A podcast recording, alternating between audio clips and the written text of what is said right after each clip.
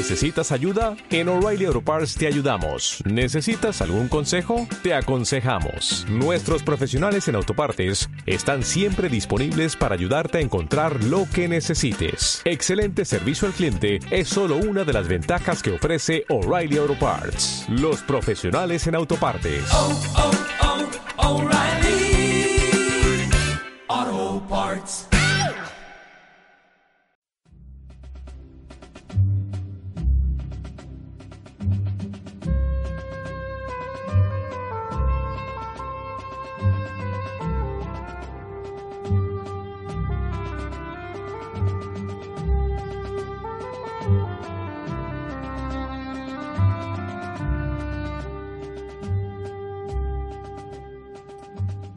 Días, queridos oyentes.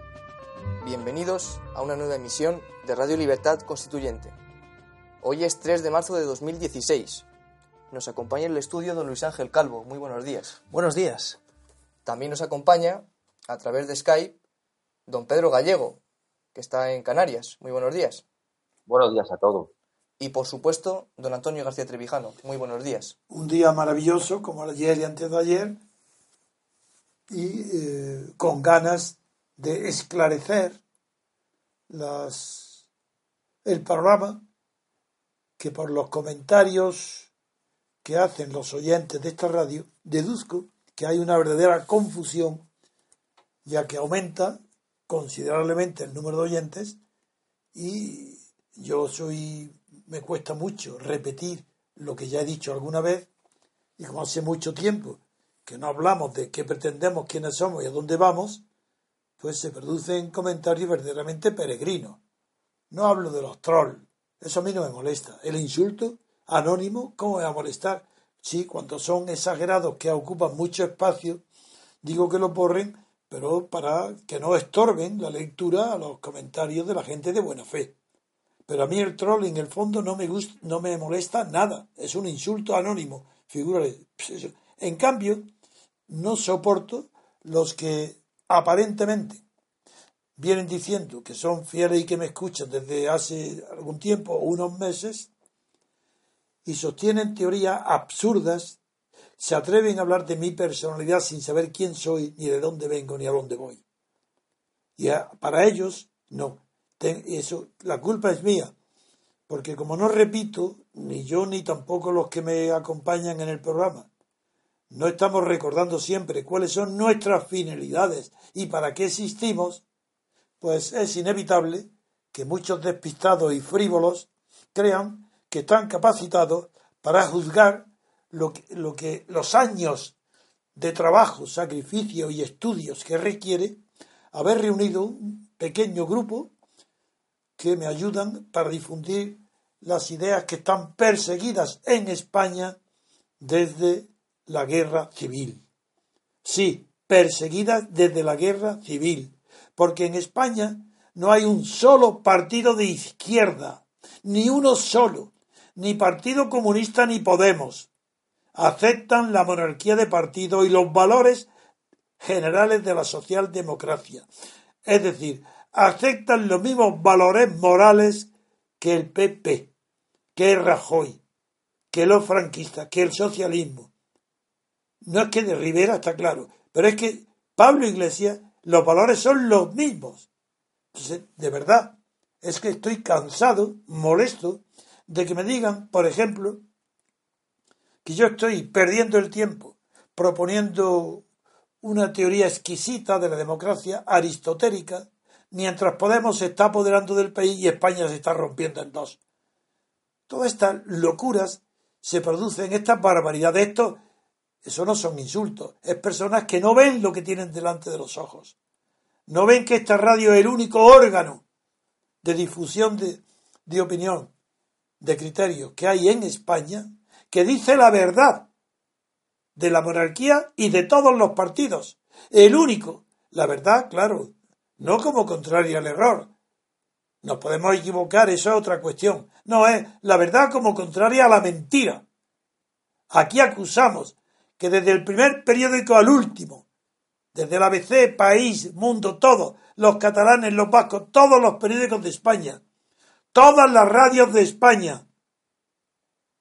Sí, sí, todos los medios, y televisiones no digamos, todos los medios de comunicación están basados en una colosal mentira inicial y en una permanente mentira diaria, porque todos los acontecimientos, por ejemplo, el de ayer, las respuestas al discurso de investidura, todos los, que es un acontecimiento político, es cierto, pero todos los medios los analizan tomándolos en serio, como si fueran verdad.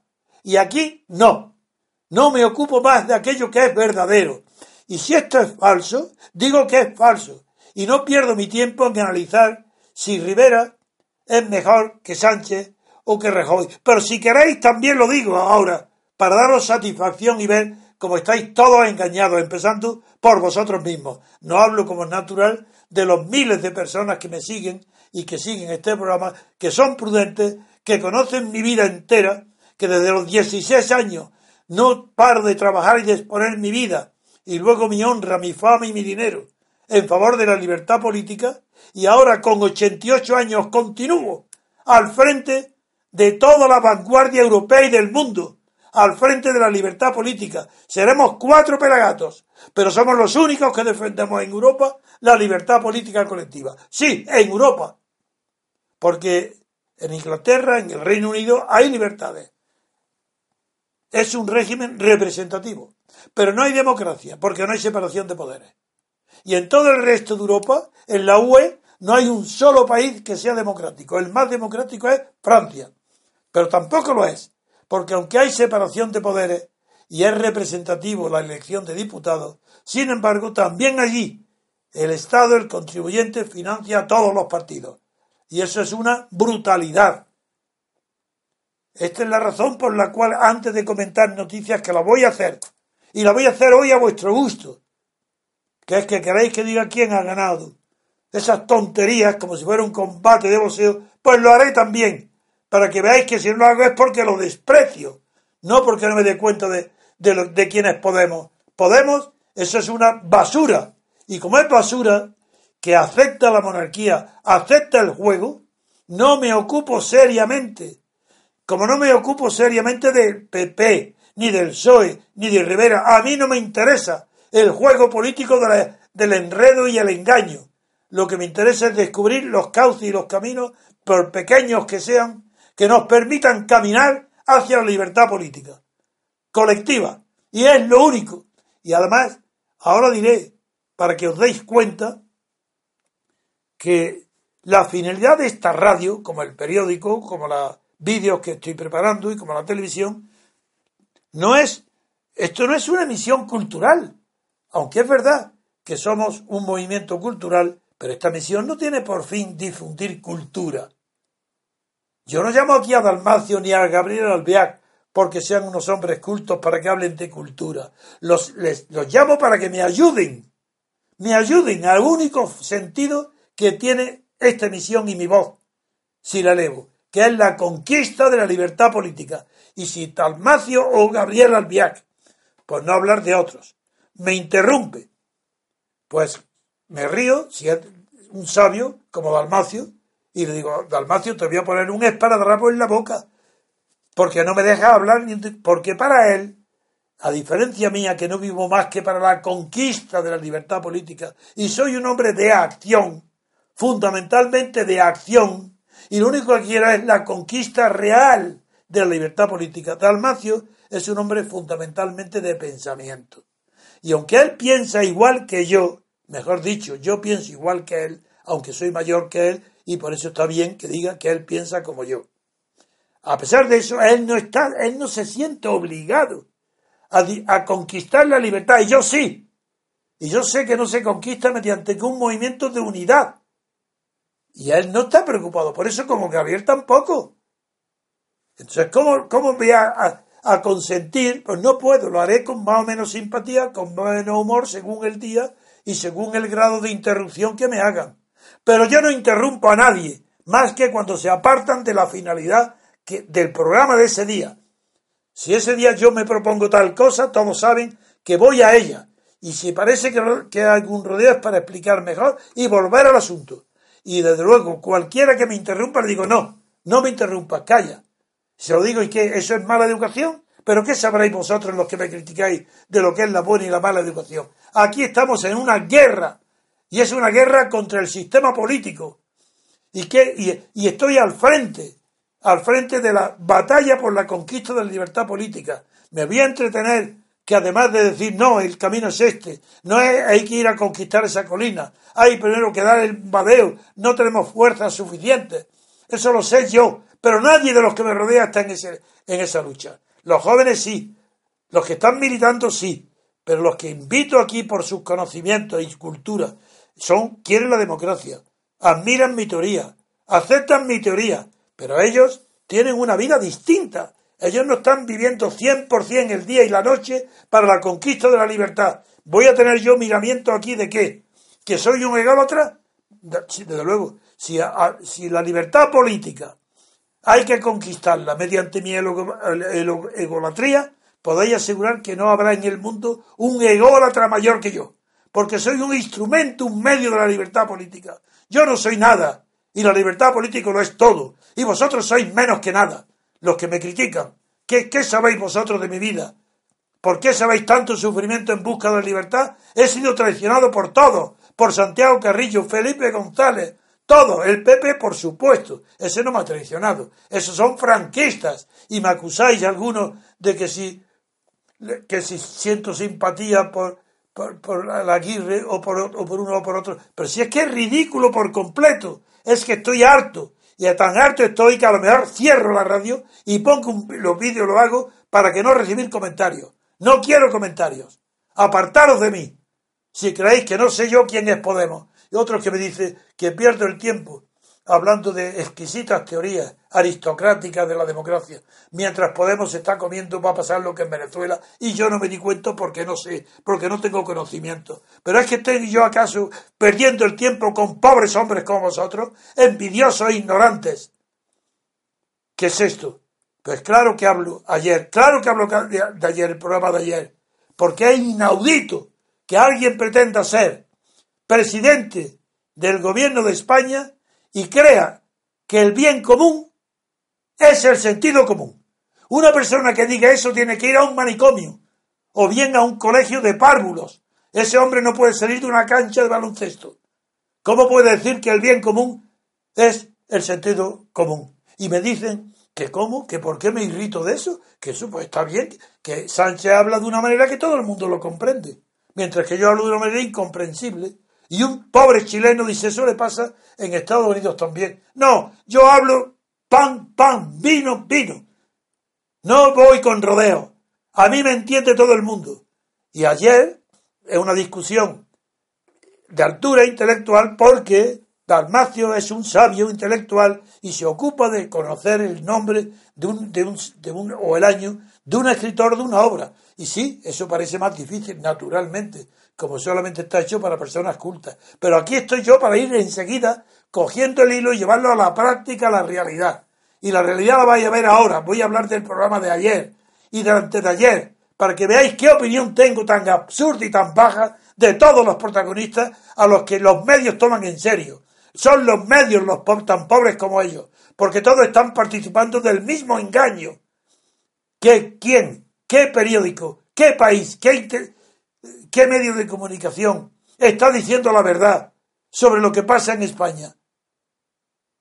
Con eso quería, antes de que voy a, hoy voy, a hacer otro, otro enfoque, haciendo como si yo fuera tertuliano. Voy a hacerte tertuliano, para que veáis mi desprecio a los tertulianos y a todos aquellos que piden que yo sea tertuliano. Os desprecio a vosotros. No soy troll, pero sobráis hilos de, de, de un medio de comunicación que es mío. Y soy educado porque no cobro nada para que vengáis. Y encima os permitís decirme que, que por qué no hablo yo de Podemos en lugar de hablar de las teorías puras de la democracia. Porque recuerdo, y esto lo digo porque hay ahora recién llegados, sí, quizás haya cientos, cientos, trescientos, cuatrocientos, que se atreven a faltarme el respeto y no lo tolero a nadie, no lo toleré a Franco. Os voy a tolerar a vosotros, pobres hombres, que no tenéis ni idea de lo que es la política, ¿para qué venís a escucharme a mí? Iros con la radio y con las televisiones de, de los corifeos del régimen y de esta monarquía.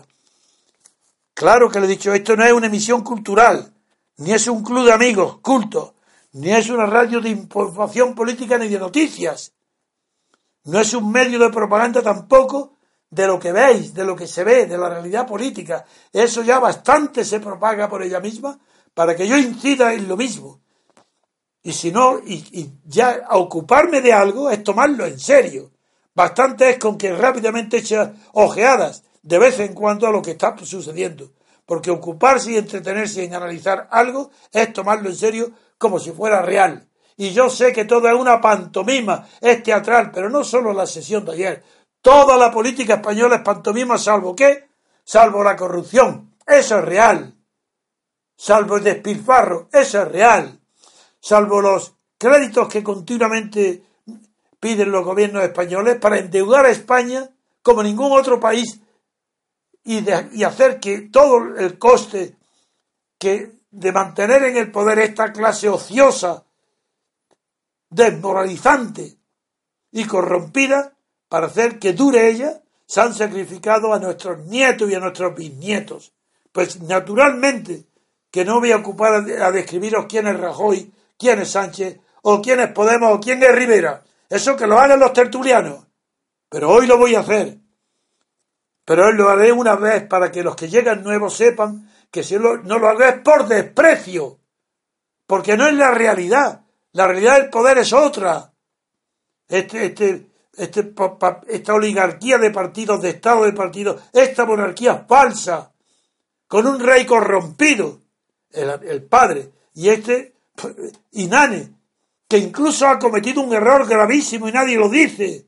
¿Cómo se atreve este rey, sí, Felipe VI, a comunicar a Sánchez las confesiones que le ha dicho Pablo Iglesias. ¿Cómo se atreve? Que pues eso ha condicionado todo el futuro de las conversaciones para la investidura.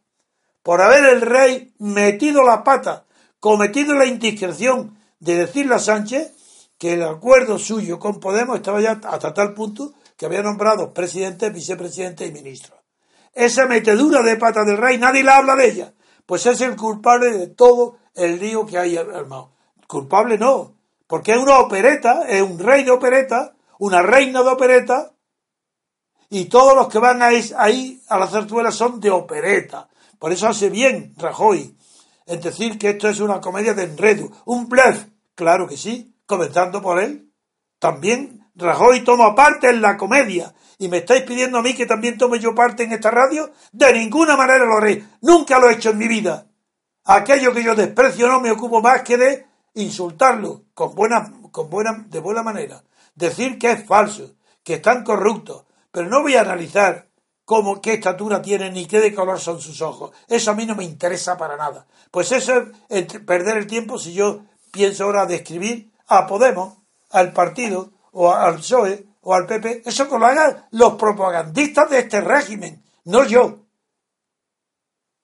Ahora que sabéis que solo me interesa demostrar la absoluta falsedad de este régimen, es lo único para lo que existe esta radio. Dar a conocer la posibilidad de una verdadera democracia política. Si no lo sabéis, si creéis que tenéis democracia, ¿de qué voy a hablar yo de la investidura, pues claro que hablo y aprovecho para decir y recordar y dar un poco de cultura para que los españoles sepan que la palabra investidura tiene muchísimos antecedentes y que motivó una histórica eh, querella de investidura que terminó con la rendición de la penitencia del emperador ante el Papa en Canosa. Pues eso es bonito que lo cuente y lo diga. Pues ahora, claro que promover el conocimiento de la, libertad, difundir mi libro, Teoría Pura de la República. ¿Por qué el mío? Porque no hay otro en el mundo que diga la... sí, claro que lo hay. De la Fundación de Estados Unidos, por supuesto que lo hay. Es así una democracia, pero ha quedado en algunos aspectos, no ha quedado anticuada, pero en los aspectos de financiación y de los partidos y en la manera de elegir, sí ha quedado en un aspecto anacrónico. Y yo tengo un libro de teoría pura de la República Constitucional que no es anacrónico, es actual, donde corrijo muchos de los defectos que tiene la democracia en Estados Unidos. Y quiero difundirlo, quiero, pero no para ganar dinero ni para que se venda mucho, quiero que las ideas se conozcan, porque son realizables y realistas, no es ninguna utopía, no es una cosa aristocrática, es la democracia. Simplemente, o se, se sabe lo que es la democracia o no se sabe. No hay teoría elegante o refinada de la democracia y otra teoría vulgar. No, la democracia es solo una, y no hay más que teorías falsas o verdaderas. Y la mía es verdadera sobre lo que es la democracia. Claro que, además de todo eso, esta radio y los medios lo que quieren es preparar el momento decisivo de una acción colectiva. ¿Por qué creéis que voy a mi edad viajando por toda España y cojo? Porque no estoy recuperado todavía de las operaciones de la cadera. Voy en busca de qué voy, de qué, de gloria, de honor, de honor, ¿de qué voy yo? ¿De vanidad? ¿De egolatría? Voy buscando que crezca el movimiento para la conquista de un periodo de libertad constituyente. Sí, sí, un periodo de libertad política constituyente, que sea la libertad. Y, y para eso, todo eso sería imposible, imposible de conseguir si no parto del principio. Y el principio es la unidad de España. ¿Pero qué? ¿Creéis que eso es franquismo? No hay teoría constitucional, empezando por Carl Schmitt y continuando por Carl Friedrich, ni hay realidad distinta de democracia de los Estados Unidos que no comience por establecer el requisito sine qua non primero indispensable que se llama unidad del sujeto constituyente. Unidad territorial, sí, del sujeto constituyente. Porque la democracia en España o la hacen los españoles en una unidad patriótica de España por la libertad, o es imposible, o creéis que con la separación de catalanes, vascos y etcétera y Podemos y derecho a decidir se puede construir la democracia o la libertad política, pero qué tontería estáis pensando. Y a mí me acusáis de qué? De que no dejo hablar a quien me interrumpe de este camino, pues estoy dispuesto a hablar solo, si es que acaso no encuentro quien no me interrumpa cuando hay un proyecto de acción. A mí, claro, si lo que estamos discutiendo, nadie más paciente que yo para escuchar. Pero si es la acción, no tolero que se aparte de la acción nada el discurso, porque es el que va a mover hasta la conquista de la libertad política. Y el que no esté de acuerdo con esto es que no quiere la libertad. Y viene aquí a ver, a divertirse, a ver qué digo, que soy original y distinto. Pues no me escucháis, no necesito vuestro apoyo. Quiero más que el apoyo de las personas y gente honorable, porque ha llegado el momento de las armas nobles. Sí, el momento en que España está en peligro, la, unidad de España. ¿Cómo voy a tolerar ni vuestros comentarios, ni que se me interrumpa? ¿Para qué? Claro, si el que me interrumpe es de Almacio le tengo tanto afecto, tanto cariño, o Daniel Sancho, que me río y le digo, no, no, no, no, no me interrumpa, te pongo un esparadrapo.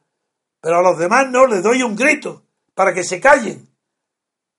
Porque si no comprenden que, no puede haber fisuras en el único núcleo que defiende la libertad política en España, si eso no se comprende, si creéis que el pluralismo significa división y que no haya nunca democracia en España porque hay que respetar las voces de otros, y los otros sitios. Pero no en esta radio. Aquí no se respeta más que una sola voz, no la mía, la voz de la libertad política colectiva. Quien la defienda, veréis cómo no, no respiro. Qué descanso, qué maravilla. Ojalá me fuera a dormir sabiendo que hay quien defiende la libertad política colectiva y la unidad de España. ¿Qué creéis? ¿Que voy a dejar yo que, que se llamen franquistas o la extrema derecha que defiendan ellos solos la unidad de España? ¿Pero qué habéis creído? La unidad de España es un patrimonio de todo el pueblo español y la derecha y la izquierda, eso son cuestiones ideológicas, pero la cuestión de la unidad de España no tiene ideología ninguna. No, esa es la razón por la cual no soporto.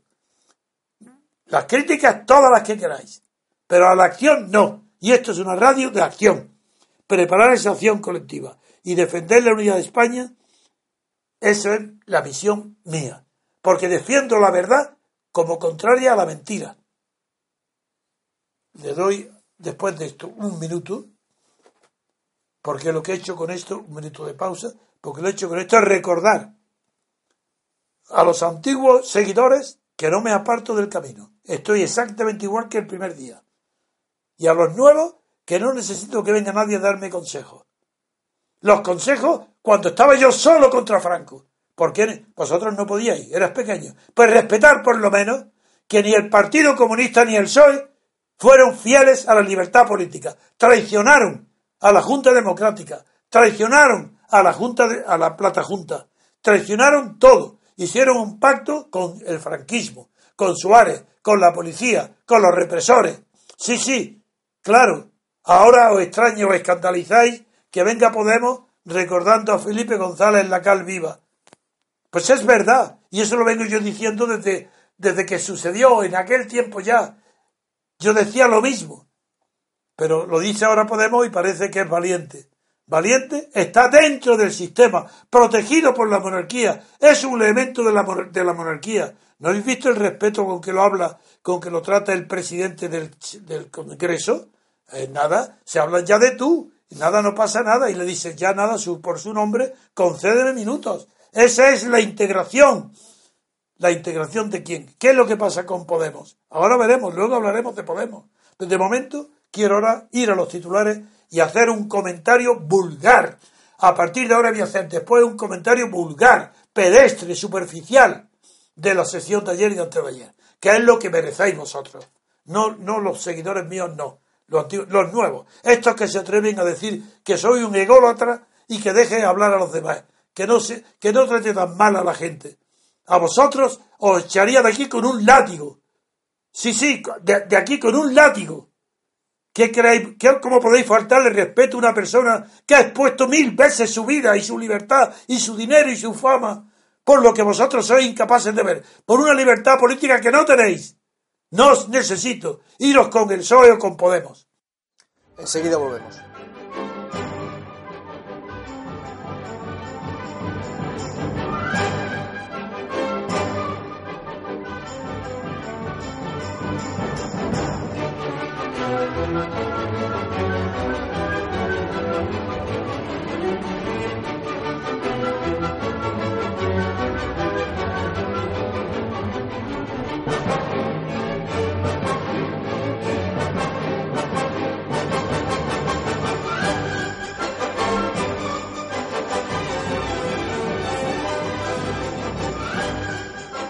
Continuamos, queridos oyentes. Don Luis Ángel.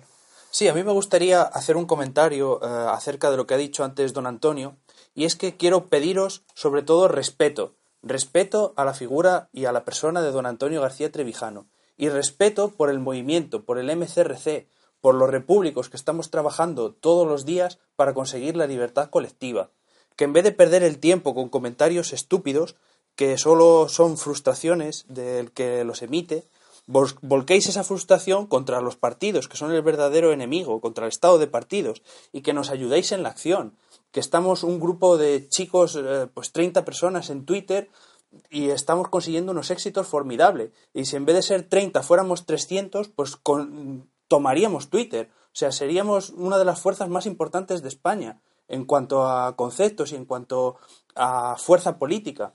Es decir, que no perdáis, no nos hagáis perder el tiempo, por favor. Y nada más, eso es lo que quería decir. Muy bien, te lo agradezco mucho esas palabras, porque son útiles para la causa que defendemos. Y ahora ya tú nos preparas las noticias tú mismo. Sí. Bien, vamos a leer los titulares. Como si fuéramos tertulianos. Vamos a hacer la comedia que vamos a descender al nivel de los tertulianos, para contentar a estos individuos que se creen que saben mucho y que nos piden que hablemos de aquello en lo que no creemos que tomemos en serio lo que despreciamos. Muy bien, yo lo haré. Y te pido a, Luis Ángel que también tome en serio los periódicos, los titulares, porque dicen la verdad todos. Aquí nadie miente, nada más que nosotros que nos ocupamos del sexo de Los Ángeles cuando las tropas de otomanas están a punto de destruir España. Muy bien, pues vamos a ocuparnos del sexo de Los Ángeles. ¿De acuerdo? Empecemos. Bien, titular del país, el debate aleja toda esperanza de una investidura de Sánchez. PSOE y Ciudadanos no consiguen más votos para su acuerdo de gobierno. Rajoy renuncia a cualquier intento de aproximación y califica de farsa la sesión. E Iglesias rompe los puentes con los socialistas con una andanada de puros ataques. En la página 14 viene el editorial del país, que se titula La mejor opción, y el subtítulo dice lo siguiente. Sánchez y Rivera perderán la votación, pero sus argumentos han ganado. A continuación, los titulares de la página 17 de El País dice un debate de duros enfrentamientos pronostica una investidura imposible. La página 18, el titular Rivera da por terminada la etapa de Rajoy y defiende su pacto con el PSOE. La página 19, Rajoy critica con dureza la farsa de la investidura de Sánchez. Página 20, el ataque de Iglesias rompe los puentes con el PSOE y página 21, Sánchez exige a Podemos que explique su voto con el PP. Esto es, estas son las noticias de El País. Y el mundo añade. Bien, El Mundo, la portada. Porque son los dos periódicos más característicos de la partidocracia, que nosotros vamos a respetar porque sabéis que nos encanta la partidocracia, la tomamos en serio y vamos a comentarla en serio, para que se nos tome en serio en la radio porque somos competentes y podemos competir con los comentaristas maravillosos y escritores que están llenando todos los días las páginas de los periódicos, las televisiones y las radios. Vamos a hacer un número más. Venga, continuemos, como ellos. Portada del mundo, Sánchez no suma. El no a su investidura activa la cuenta atrás hacia las elecciones y evidencia la agria división de los partidos de izquierdas. Claro, nosotros como somos un poquito más listos, decimos Sánchez no suma, eh, suponemos que no está bien dicho, porque no logra su objetivo, no suma, no suma. Pues sí, ha sumado, aquí estaba sumando, porque ha llegado con Ciudadanos, que ha sumado con él, no suma lo suficiente. Bien, es una crítica muy inteligente la que estoy haciendo, como si fuera un tertuliano ¿Os dais cuenta qué inteligencia? Míralo, eso es lo que oyen en la radio. No suma lo suficiente, nada más. Primer comentario, eso sí que nadie me va a rebatir, que es brillantísimo. Porque ahora venga, seguimos. El ataque de Iglesias a Felipe González rompe puentes con el PSOE. Vamos a ver. Suponíamos que los normalmente cuando Iglesias deja en ridículo a Sánchez presentándose en la televisión, con todo un equipo de gobierno detrás, encabezado por un teniente general, jefe del alto Estado Mayor, un tal Rodríguez, y por la señora del bebé en el Parlamento. ¡Qué maravilla! ¡Qué Ahí, claro, qué barbaridad. Esto sí que es de buena democracia, porque figuraron la importancia tan grande que tiene que por fin se rompan los tabús y pueda entrar en las cortes una señora y se siente con el bebé. Pues eso es, un gesto muy, de, muy bueno, porque es sincero, la pobre no tiene donde descansar con su hijo, entonces la defiendo rotundamente. Hizo muy bien, porque la guardería no era suficiente protección y estaba más protegido en los brazos de Pablo Iglesias y de Rejón que en la guardería de una especialista que son malísimas, como todo el mundo sabe. Así que enhorabuena a esta señora por haber roto en el Parlamento con esa hipocresía de que parece que aquello es una cosa sagrada, cuando todos sabemos que es una casa, pues no digo que vulgar, pero es la casa del pueblo, es la casa del pueblo es el Parlamento. Venga, otro. ¿veis que como sé analizar igual que un tertuliano? Venga, sigamos. Antonio, Antonio, se le ha olvidado una cosa más importante. Pues venga, actúa tú de tertuliano, corrígeme. No, no, no, no es que los tertulianos se superponen la voz y no se respetan. Superpon la voz y no me respetes. Venga, habla cuando yo hablo para que me calle. Vale, pues. Grita más que yo. Se ha quedado usted muy corto con lo de Carolina Descansa porque ahora se ha introducido en el Parlamento los besos en la boca entre hombres cuando las cosas van bien. No, eso es una maravilla, ¿eh? Cuidado, ¿eh? Eso se lo ha olvidado usted comentar. No, que va, que va. No, no. Sí, hubiera llegado en su momento, es que yo ah, había empezado. No, ya saben la costumbre que tenemos los tertulianos de pasar de un caso a otro, de interrumpirnos. Entonces, eso tenéis que comprender que es que ese es nuestro hábito, es nuestra manera de ser Bueno, pues no, claro que sí, el beso en la boca, si quiere hablar, a mí me parece maravilloso. A mí me parece que la hermandad, lo que se llama fraternidad en la política, solo se, se simboliza solamente cuando los hombres se besan en la boca uno a otro. Porque eso no es que sea una costumbre rusa, es que es una costumbre popular. Es que hay que ver lo que implica de amor a la humanidad que un hombre se bese a otro en los labios delante de millones de personas. Eso sí que es romper con los prejuicios. Eso es una maravilla. Y hay que, hay que transformar los, los datos de la educación para decir, sí, señor, el señor Pablo Iglesias, cuando sale corriendo, yo no he visto, no tuve tiempo porque tenía que ser otras cosas más importantes que ganar dinero. Me, tenía que vender unas cosas, salía a la calle a vender y por eso no pude ver el espectáculo entero, pero vi trozos luego. Y en esos trozos que vi eh, fue un milagro que Pablo Iglesias no se cayera por los escalones cuando se precipitó perdiendo el equilibrio y para abrazarse a Domenech hasta tal punto que lo sostuvo en el aire Domenech en un abrazo que si no lo coge se caen los dos al suelo. Pero claro, menos mal que el equilibrio se repuso enseguida y se estamparon un beso en la boca que era acompañado del, del abrazo de los dos cuerpos, uno unidos. Era el monstruo de dos espaldas de que hablaba Shakespeare. Pues no, no tenía razón. El monstruo de las dos espaldas es dos personas del mismo sexo, sobre todo que si son hombres. Eso sí, está bien patente ahí y ha sido un avance colosal en las costumbres del Congreso. Pero perdona que no, que, que no lo haya dicho a tiempo, es que nuestra costumbre de, nuestra costumbre de, tertuliano es esta, no respetar ni los turnos, ni los tiempos, ni el orden.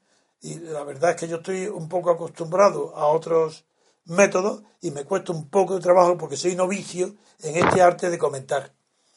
A ver, seguimos. Rivera pide al PP que se subleve contra Rajoy para llegar a acuerdos. Esto es sí que es... Mira, esto Rivera no ha habido nunca. Yo no recuerdo en la historia ni un solo líder político que tenga la osadía de al partido con el que quiere pactar después, qué, confianza en sí mismo, qué valor, este hombre, qué barbaridad, eh, eh, lo que ha hecho, figuraros bien, al PP con el que quiere pactar después de las próximas elecciones, le dice al PP que se subleven contra Rajoy para llegar a acuerdo. Y tiene razón. El que ha aceptado aquí es Rivera, porque lo van a seguir ahora como un solo hombre, todos los del Partido Popular y lo abandonan a Rajoy. Rivera ya tiene asegurado el triunfo, porque va a sacar en las próximas elecciones todos los votos del PP. ¿Queréis comentarios más profundos? Ahí los tenéis. Rivera, qué maravilla. ¿Cómo ha visto dónde estaba el problema? Y el problema era quitarse de medio a Rajoy. Ya no tiene ni que pactar en las próximas elecciones, gana él. Y tiene toda la derecha detrás de él. Ah, ah, y Rivera, nadie podrá decir de Rivera lo que dicen de Rajoy que era un, protegido, un paneaguado de Fraga. Eso de Rivera no lo pueden decir. Pues ahí Rivera ha ganado un punto enorme a la derecha española. La derecha no, los conservadores españoles, los no reaccionarios, que aquí en España no hay un solo reaccionario. Eso que se acabe de verdad, ¿eh? En España no hay más que de derecha y de izquierda. Y con un revolucionario verdadero, puro, que es Podemos. Ya veremos cómo Iglesias va a triunfar en las próximas elecciones, porque Podemos estar arrasando, así es que tiene tal seguridad en sí mismo, tal que ya veréis, ya veréis ahora enseguida diré qué es lo que ha hecho él, Iglesias, que, está tan seguro, ese, a, Rivera lo ha dejado pequeño. Iglesias ha tenido eh, la audacia, porque que recordáis que para Banton era la mayor de las virtudes, audacia, audacia, audacia, decía, y tú decía, tú lo vas, tú lo vas y tú lo vas. Bien. Pues ha tenido, no, ha pasado de la audacia. Eso lo tiene cualquiera. No, no, Iglesia tiene más. Tiene la temeridad. Tiene la temeridad de haber dicho al PSOE, ah, ¿no queréis pactar ahora conmigo? No, no, el pacto que yo os propuse siendo presidente Sánchez con la sonrisa del destino que le daba yo a Sánchez haciéndolo presidente, claro, reservando yo vicepresidencia, ahora os vais a enterar.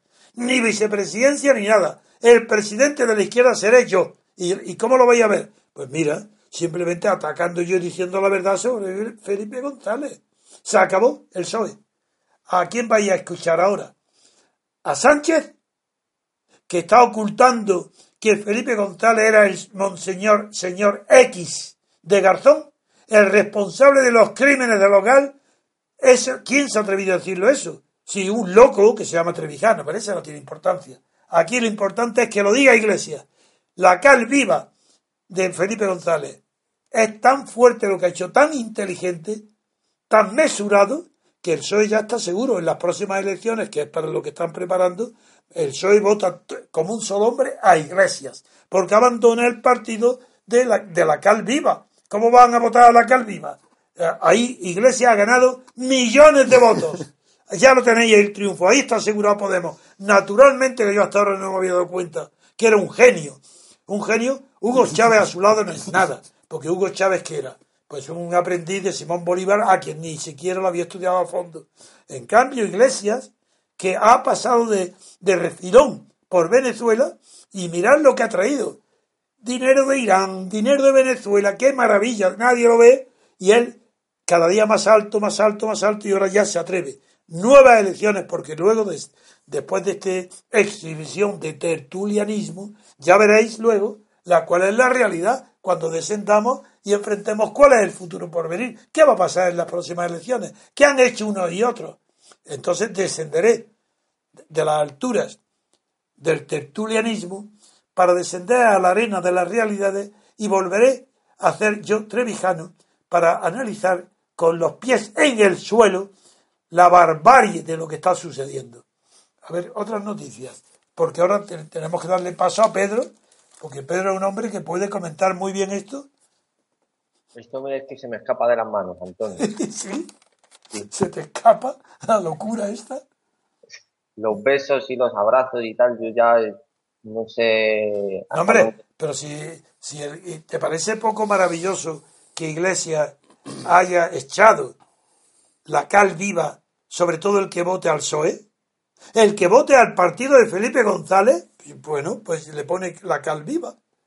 Eh, Pero eso, eso, lo ha, eso, lo ha, sacado Iglesia, eso no se sabía hasta que ha llegado él, ¿no? Ah, claro, él lo ha descubierto él, claro. Bueno, no, lo ha descubierto él en, en, en, el mundo de la realidad política española que es esta monarquía. En el mundo del subsuelo, en el subterráneo, eso se sabía desde, desde que sucedió. Y ha sido ocultado.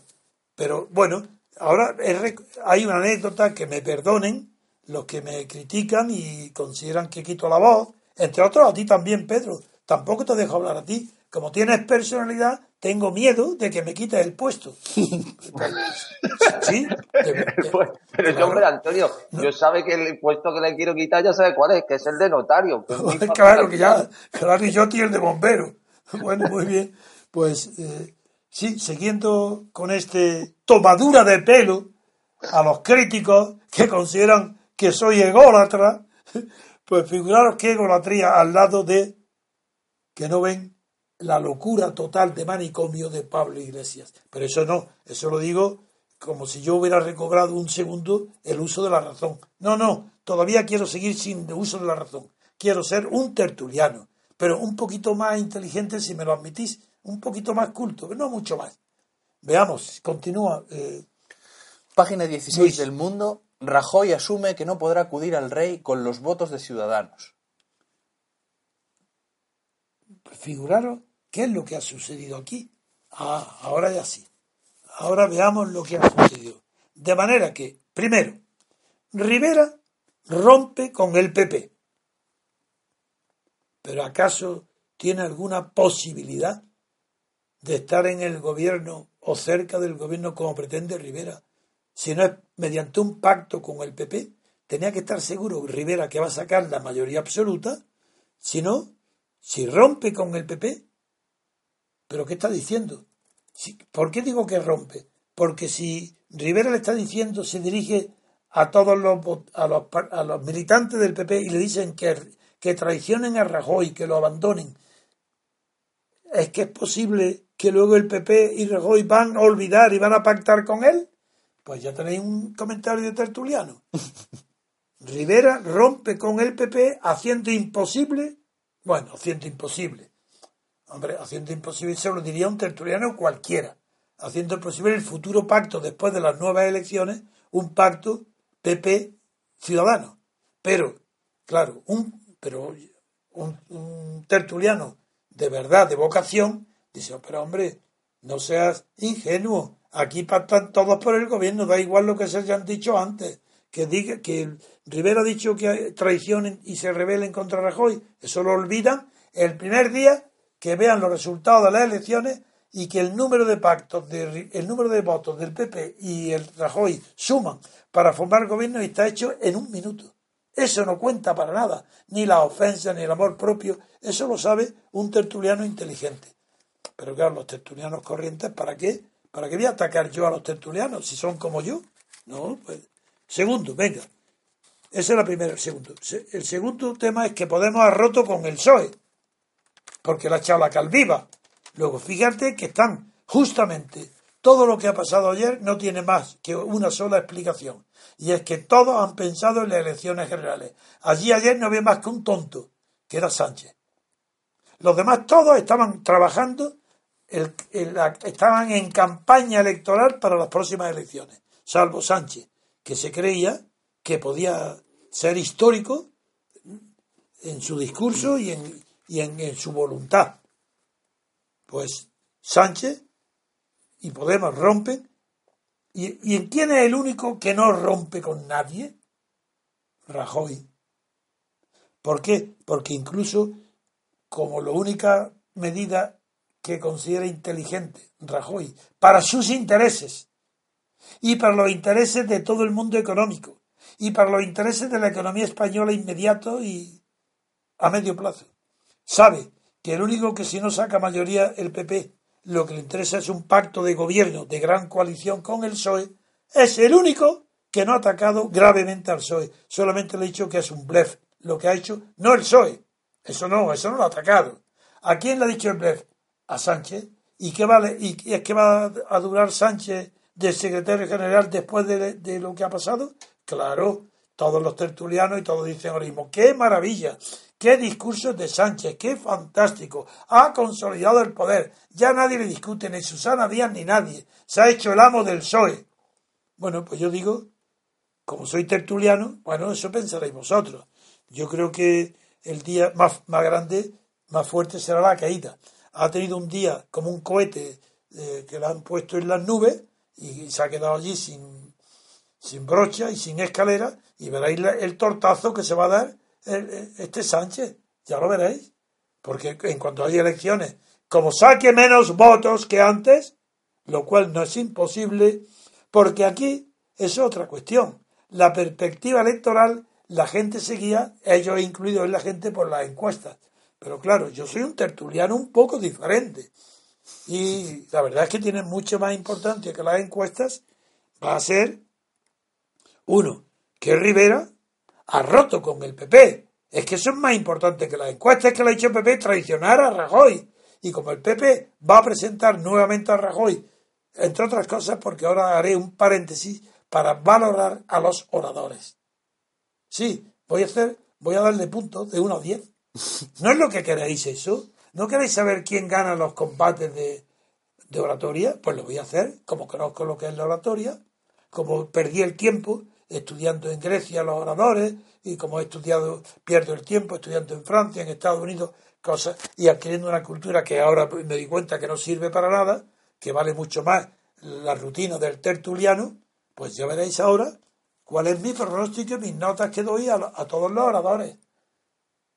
Empecemos ya sí, porque ya estáis impacientes. Una vez que anuncio las notas, venga, venga, eso es lo que queremos, eso es lo que interesa aquí, eso es lo que tiene público. Vamos a ver, empecemos. Ah, venga, vamos a, dar nota. Empezamos con Rajoy, pero como Rajoy, cuidado. Es un error llamarle a Rajoy franquista, porque franquistas son todos. Eso no se puede hacer. Rajoy es un franquista. No se puede porque sea... Sí, el país, como el periódico El País, nació después de...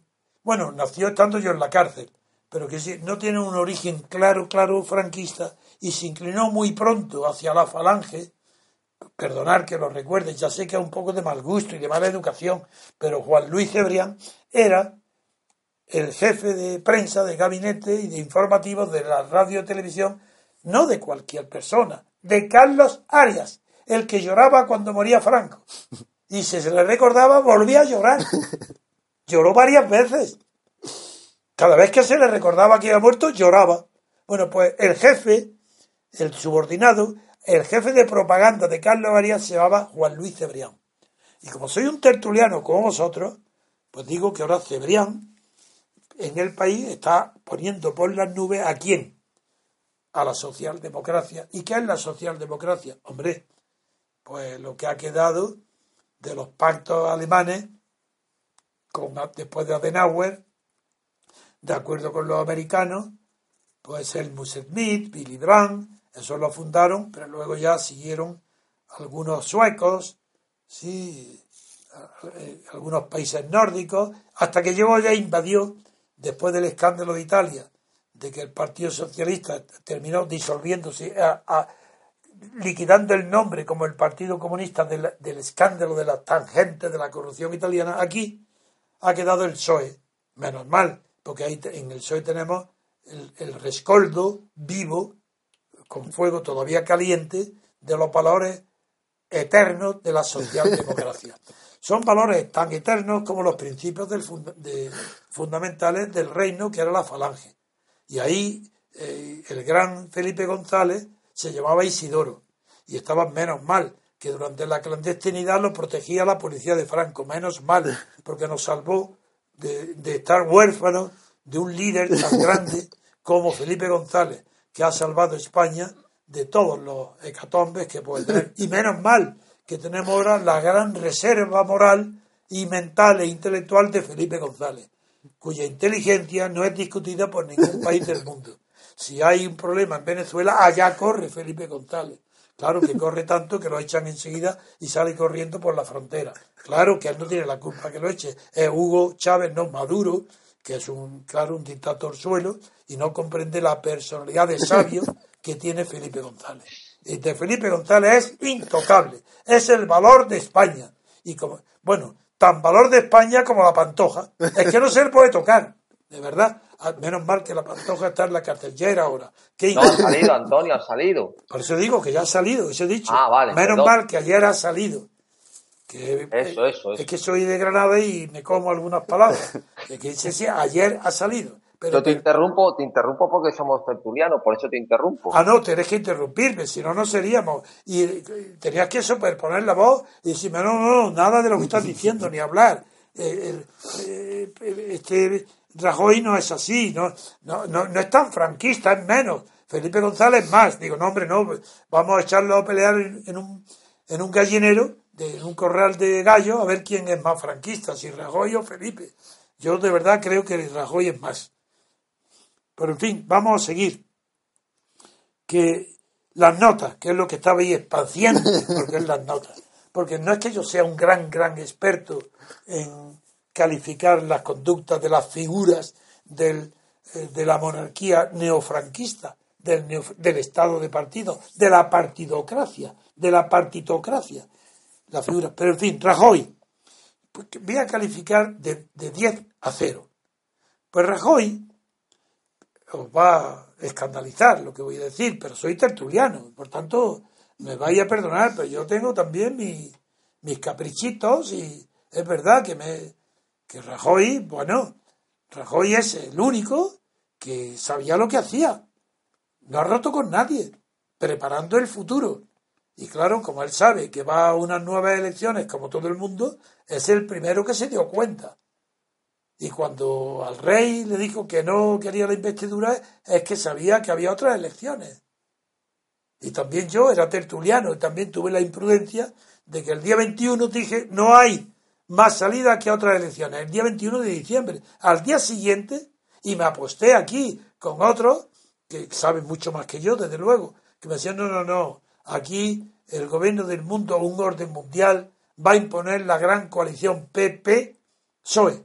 Y el IBEX, y el IBEX 35, todo eso está hecho. Y digo, bueno, pues yo sé, yo creo que va a haber nuevas elecciones y que no va a haber gobierno. Me tomaron por un loco. Durante todo este tiempo no se daban cuenta que yo era un tertuliano, Y los tertulianos no se equivocan. ¿Por qué no se equivocan? Porque al día siguiente de equivocarse dicen lo contrario y la gente cree que están diciendo algo lo mismo que de siempre, que es diciendo cada día una cosa distinta. Por eso son tertulianos. ¿Sabéis lo que significa ser tertuliano? Claro, como los tertulianos no lo explican, yo lo explicaré. Tertulianos se llama porque hubo un filósofo eh, de la iglesia, un teólogo, que se llamaba Tertuliano, que dijo en latín aquella célebre frase, credo ut intelligur, creo para entender, creo para poder entender. ¿Acaso hay una mejor definición de que tertulianos son todos los periódicos, todas las televisiones, todas las radios, todos los partidos políticos, todos los sindicatos, todas las patronales, todos los empresarios, todo el pueblo español que vota, todo el que vota es tertuliano. Porque han tenido que creer primero para entender lo que está pasando. En cambio, yo he tenido la mala fortuna, menos mal que estoy arrepentido ya. Yo tuve la mala fortuna que yo para creer tenía antes que entender. Y por eso me daba tortas todo el mundo. Yo, yo era un desgraciado, porque creía, no, no, no, yo no sabía que primero hay que creer, tener fe en algo, y a partir de esa fe entiendes lo que pasa. Yo no puse fe después de Franco en que esta monarquía fuera democrática ni libertades, no lo, no lo creía, creía que todo venía desde arriba hasta que he despertado de mi sueño y he visto, tenéis razón los tertulianos. Hay que creer para entender, por tanto, como creo ahora que este régimen de partido es democracia y como creo que hay libertad y no voy a escandalizar con ni con cal viva ni con cal muerta, nada, eso es normal. Eso pasa en todas las democracias del mundo. Felipe González es un genio y es un valor de España. Pues bien, la nota que le di a Rajoy, pues desde el punto de vista estratégico, 10, porque no ha roto con nadie. Ha dejado a salvo el pacto con todos para después. Y desde el punto de vista táctico, en el táctico ya entran muchos factores porque la estrategia es una combinación de varias tácticas. Entonces, en la táctica oratoria, pues le pongo un 8.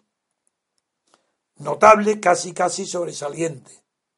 Pero en el sentido del humor, el sarcasmo, poner en ridículo al contrario, le pongo otro 10. Es decir, que la nota más alta de todo lo que ha pasado y hemos visto, o yo he visto por trozos en la información, es Rajoy la superioridad de Rajoy es total, absoluta. Es, comparado con los otros, son enanos. Él es un gigante en el Parlamento, que hay que decirlo claramente, aunque no tengan las mismas creencias, aunque no seas tan franquista como es él, pero ¿qué importa? Los demás son menos franquistas. Incluso los catalanes separatistas están haciendo, están condicionados por Franco. Hacen lo que Franco no haría es Franco el que le dice, dicta la conducta a los catalanes y a los vascos. Bueno, pues Franco no le dicta la conducta a Fraga. Fraga tiene un poquito de más criterio propio. No le dice que él no está diciendo, escuchando a Franco para que pacte con Rivera. Él está dejando a Rivera en su sitio porque prefiere al PSOE. Por tanto, la nota media sería pues un ocho y medio, casi nueve, está rozando el notable para el sobresaliente, porque desde luego como parlamentario, como diputado, como inteligente, como culto, como idioma español, es la diferencia entre y los demás es abismal. Sí, sí, e, es, es fascista. Bueno, ¿y qué? Otro es comunista, ¿y qué más da? Que sea fascista o de origen fascista, pero eso, eso no son, eso hoy no significa nada. Sería fascista cuando Fraga vivía, si, si es que alguien se atreve a recordar Montejurra y los días de Victoria, de Victoria donde se, el mismo día en que estaba Rajoy hablando, pues Fraga estaba ordenando, pues en el Ministerio del Interior, ordenando la represión de unas manifestaciones donde murieron varios. Que lo tengo tan presente, tan presente, que entonces en aquella época no era tertuliano, en aquella época yo no creía en la sucesión del franquismo, creía en la ruptura democrática y en aquellos días, justo el día 2, yo estaba preparando los datos para la fusión de la Junta Democrática con la Plata Junta. ¿Os parece bien? Mi vida estaba eh, haciendo. Y eh, antes de ir a la cárcel, yo, que porque Fraga me metió, porque ya difundí yo allí, entonces en aquel momento, antes de ir a la cárcel, ya difundí en todos los medios de la clandestinidad que era Fraga el responsable de las muertes de, Monte, de Victoria. Y no es verdad lo que algunos periódicos hoy han recordado, que influyó aquellas muertes, precipitaron la fusión de la Junta con la Plata Junta. Eso lo dice el mundo hoy. Y no es verdad. Porque el protagonista de aquello era este tertuliano de hoy, arrepentido de su pasado, por supuesto, igual que el del Grapo, que está en la televisión todos los días, arrepentido de su pasado. Igual que están en los del País Vasco los, o Sale Otegui. Ese no está arrepentido de su pasado. Pero bueno, es uno más, como yo, como otros, que tiene derecho a, participar en la independencia del País Vasco, ¿por qué no? Todos somos iguales y todas las ideas son posibles. Los tertulianos tenemos la manga muy ancha, no somos estrechos de espíritu. No, no, no. Bueno, pues ahí veis la falsedad que antes de lo de Montejurra, antes de la, de la muerte de aquellos obreros, de aquellos sindicalistas, ya estaba yo preparando la fusión entre Junta y Plata Junta. Y el periódico dice hoy que aquellos sucesos precipitaron, hicieron, no precipitaron, hicieron que, que se hiciera la, la, unión de la Junta y la Plata Junta. Mentira, porque cuando aquellos sucesos pasaron, yo estaba en la clandestinidad preparando ya la unión de la Junta y la Plata Junta. Por tanto, aquellos sucesos no influyeron en mi ánimo ni un milímetro. Pero claro, es verdad lo que dice el periódico hoy, la, verdad histórica, la que yo viví, eso no tiene importancia. La importancia es lo que diga el periódico hoy. Seguimos dando notas. Ya tenemos casi un, notable muy alto de Rajoy. Pero luego viene Rivera, que es el que tiene mejor, yo lo digo, de mejor a peor. El después, el mejor después de Rajoy ha sido Rivera, porque era un hombre completamente gris, sin el menor talento, pero que ha articulado un discurso donde no, donde solamente ha tenido un error brutal. Por eso tiene un 5 raspado, no, no un 6. No, no, no, no tiene, tiene un aprobado raspando, raspando, porque ha tenido la osadía, que antes mencioné, de decirle a los militantes del PP que traicionen a Rajoy. Él, que no tiene mayoría, figuraros que seguridad en sí mismo tan grande tiene que va a ganar las elecciones, aunque no con mayoría absoluta, que va a sacar más votos que el PP. Y como le ha dicho al PP ya que echen a Rajoy, le dirán, ¿veis lo que dije? Venga, a apoyarme ahora porque yo tenía razón. Por tanto, el segundo en mérito ha sido Rivera. Luego viene Sánchez, porque ha tenido una compostura, no digo como un actor de cine, sino como un jugador al que le dan un micrófono después de un partido que ha ganado. Bueno, pues no ha ganado, pero fijaros qué compostura, que ha hablado como si fuera ganador. Ha hablado, es un, eh, pero ha sido el peor porque Sánchez, ¿qué es lo que ha hecho Sánchez? Mucho peor que Rivera. Ha roto con el PP. Pero si es que al, decirle al PP que, que voten a él, que rompan, otro que traicionen también, que rompan con Rajoy, ¿Qué es lo que hace, qué ha hecho Sánchez? Impedir el pacto de la alianza que buscaba Rajoy. Si Rajoy lo, único que ha dicho es que es un blef, que lo que es un vodevil, que, es, que todo, ha sido un teatro, y eso, como todo el mundo lo sabe, eso es un mérito de Rajoy por haber dicho lo que todo el mundo ve. Él lo ha dicho. En cambio, que Sánchez no se entere que es un blef, si es un blef lo que él hace y no se, no se ha enterado. Él lo ha tomado como real.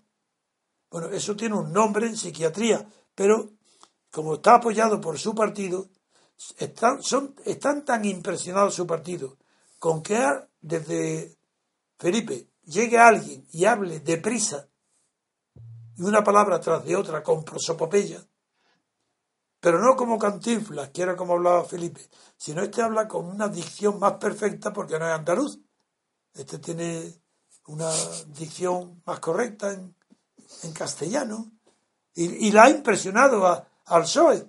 Y ahora están diciendo, ya tenemos líder, ya, ya no hace falta Susana Díaz, preferimos a un hombre que a una mujer, tenemos a este. Entonces, a este Sánchez, pues tiene, ha sacado un aprobado. En cambio, llegamos, estabais esperando ansiosos mi análisis sobre el fenómeno de Podemos. Pues ya lo tenéis.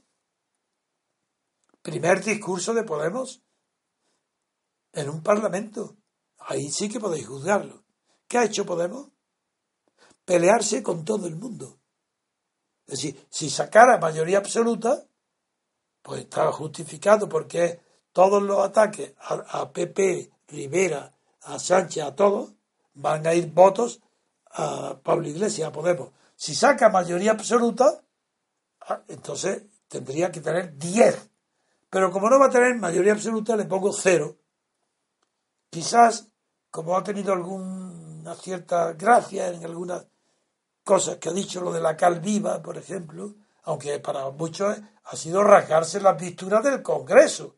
¿Cómo se va a pronunciar en el Congreso la palabra cal viva referiéndose a González, que es un santón y un valor de España? Eso es imposible. Bueno, pues Podemos se equivoca. ¿Y qué pasa con Podemos? ¿Por qué le dais tanta importancia a Podemos? Porque ha influido mucho en el régimen de Chávez y ha influido sobre todo en el régimen de los ayatolás de Irán. Él era el inventor, el creador del régimen en realidad. ¿Cómo va a llegar a España? Por Dios, con la experiencia de haberte, haber derribado al Shah de Persia y con la experiencia de haber puesto a Hugo Chávez en el poder, figuraros el pan comido que para Podemos supone llegar a España y merendarse a todos los partidos y hacerse el amo del cotarro. Ahora, como si eso no sucede, como yo no creo que va a suceder, le pongo un 1. Pero claro, cuidado, es muy peligroso Podemos, ¿eh? cuidado, que en Venezuela entraba como si no, como si fuera un hombre inofensivo. Hasta miraros por donde asomó la patita. Pues aquí tampoco. Podemos, no, no, no, este no es revolucionario, este es Lenin, no es nada a su lado. Este va a acabar con todo lo, no es verdad. Este pobre, yo lo defiendo. Este hombre es un hombre sencillo, que tiene un lenguaje un poco provocativo, como su coleta, su manera de vestir, pero que es más los besos en la boca. Un hombre es mucho más que la realidad política del poder, que eso él no conoce lo que es. Estaba en el Partido Comunista y estaba harto de llevar eh, años sin ser nadie en el Partido Comunista y que el partido, como dijo él de Cayo Lara, tuviera principios. Dice, no, hombre, por Dios, en política no se pueden tener principios. Eso es un error del Partido Comunista. Vaya, yo me pregunto qué principios tenía el Partido Comunista para apoyar al franquismo, al, cuando muere Franco. Pero bueno, él, este es, entonces él va a fracasar no por ser poco inteligente, sino porque es demasiado inteligente para España.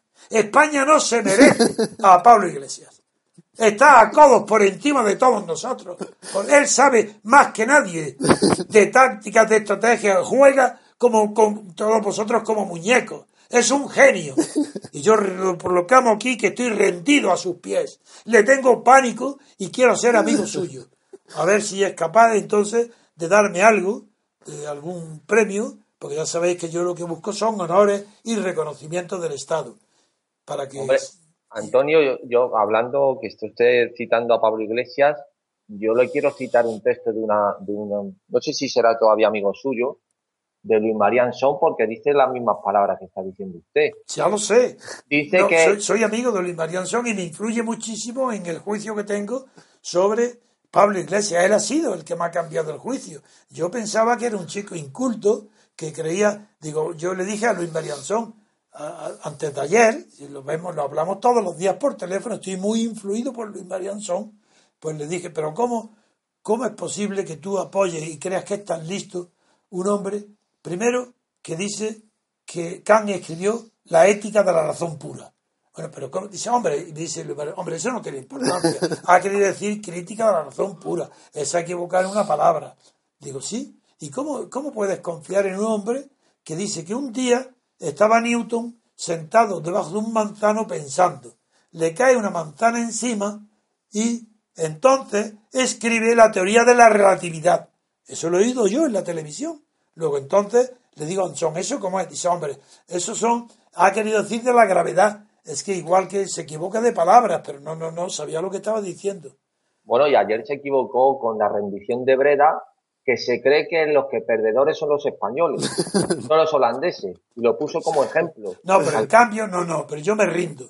Mira, la imaginación y brillantez de, porque el partido de Rivera tiene la color naranja, se le ocurra decir naranja, mecánica, eso implica una inteligencia, una fantasía, un, una rapidez de reflejo tan extraordinaria que la que claro, ¿por qué es?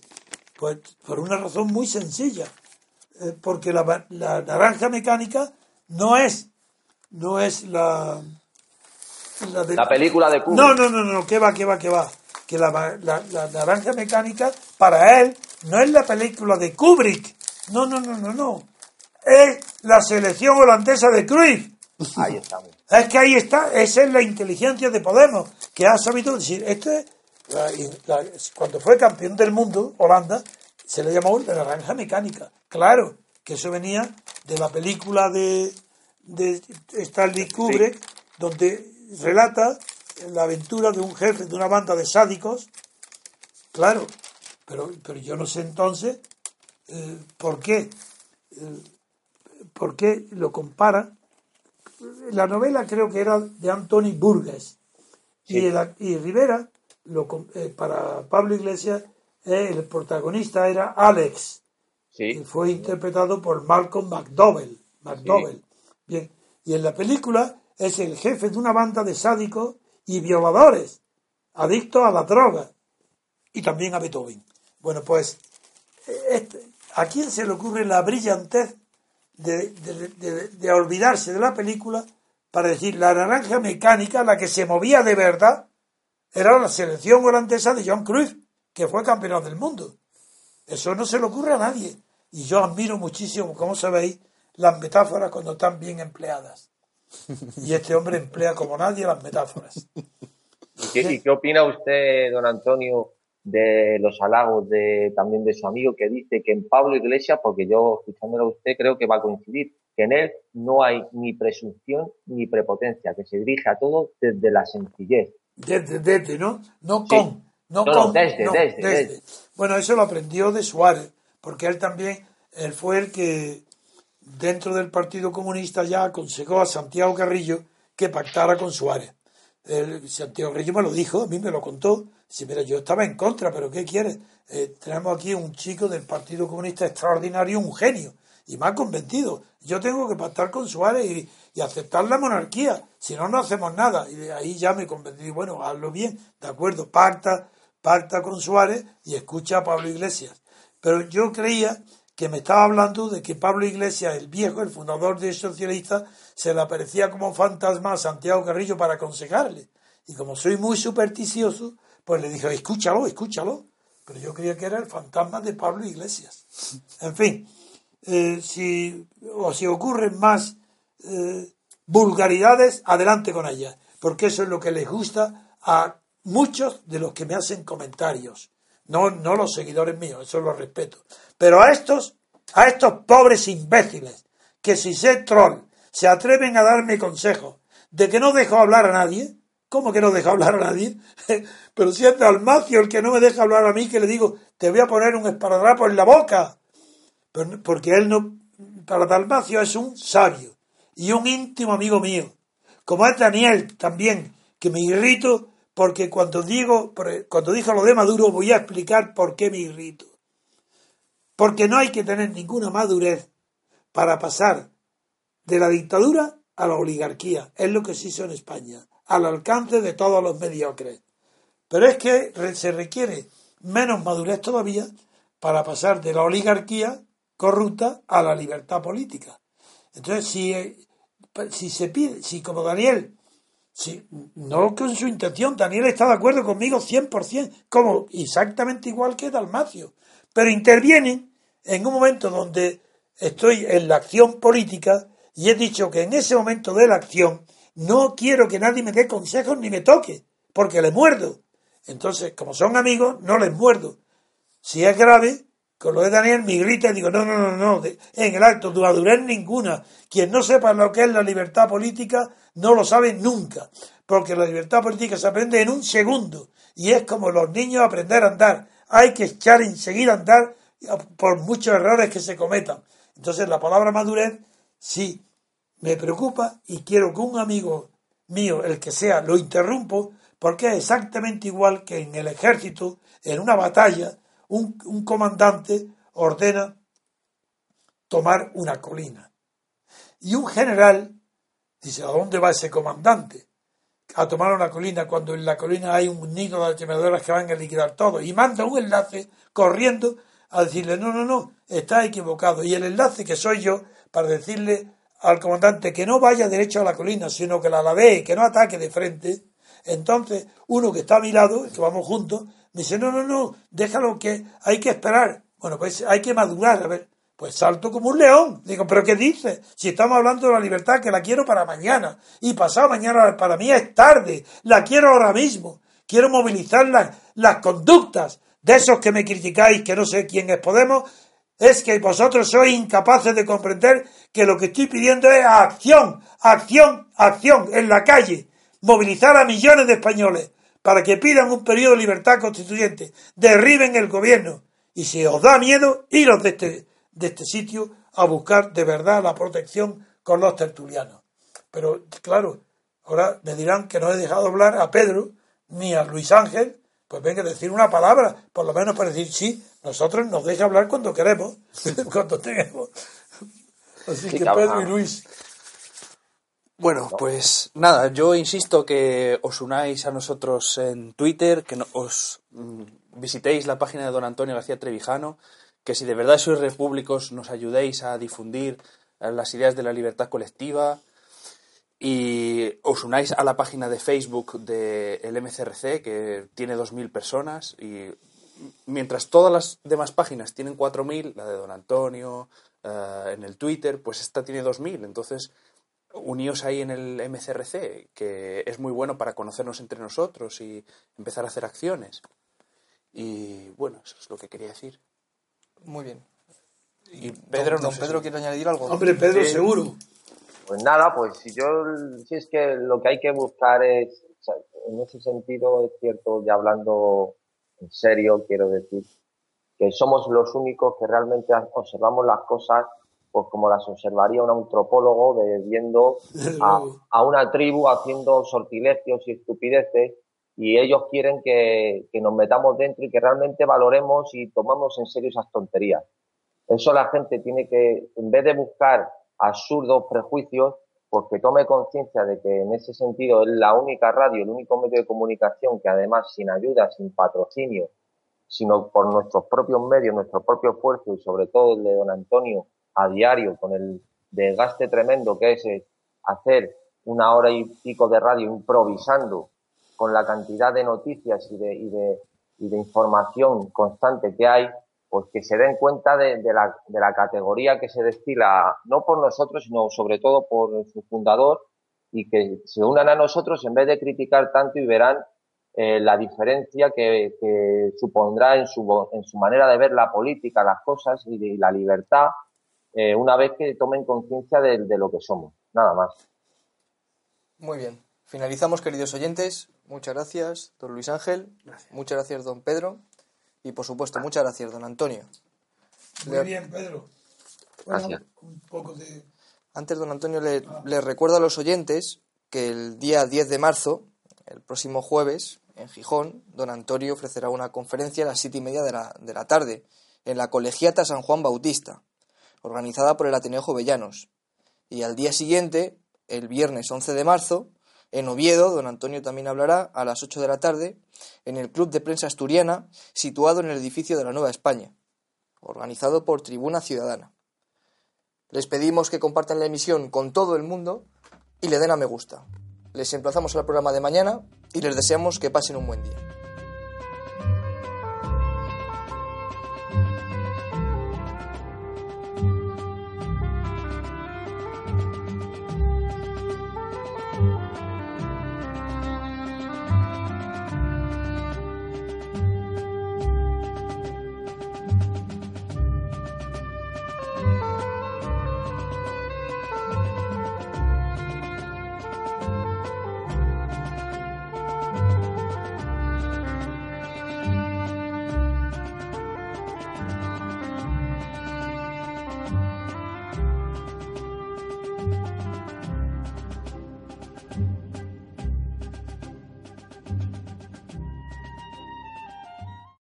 Potencia tu primavera con The Home Depot.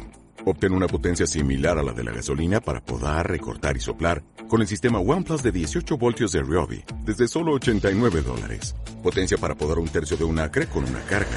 Potencia para recortar el césped que dura hasta dos horas. Y fuerza de soplado de 110 millas por hora. Todo con una batería intercambiable. Llévate el sistema inalámbrico OnePlus de 18 voltios de Ryobi. Solo en The Home Depot. Haces más. Logras más.